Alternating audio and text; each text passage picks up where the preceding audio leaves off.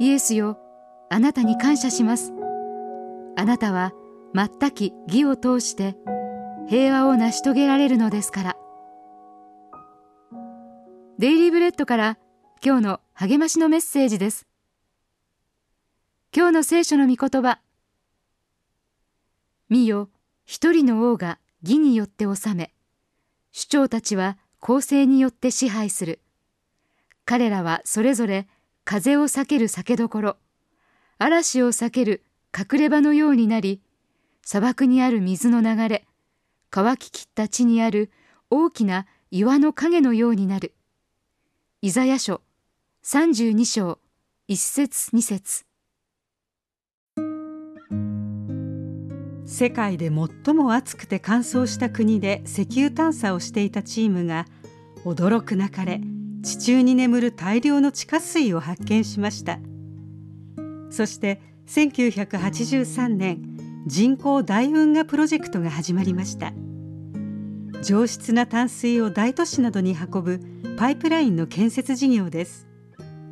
起点近くの記念碑にはここから命の川が流れ出すと記されています。預言者イザヤは将来王座につく正義のお方を砂漠にある水の流れだと語りました。王や領主たちが公正と義によって統治すると彼らはそれぞれ砂漠にある水の流れ乾ききった地にある大きな岩の影のようになるのです。上に立つ人の中には与えずむしろ奪う人もいます。敬虔な指導者とは酒どころ隠れ場回復保護を提供する人です。イザヤは神の義が平和を作り出し義が常しえの平穏と安心をもたらすと語りました。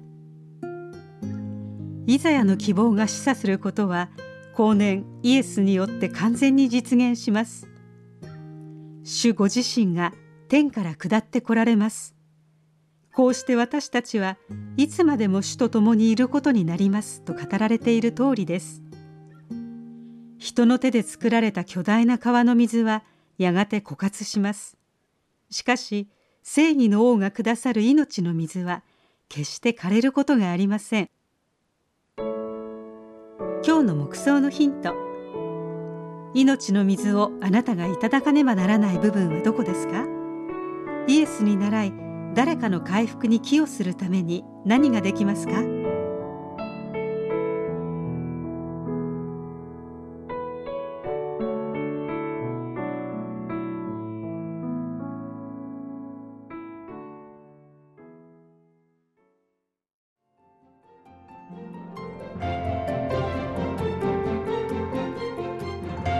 今日のお話いかがでしたか？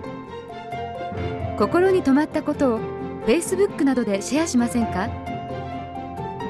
御言葉を分かち合い元気の輪を広げましょう。太平洋放送協会の協力でデイリーブレッドがお送りしました。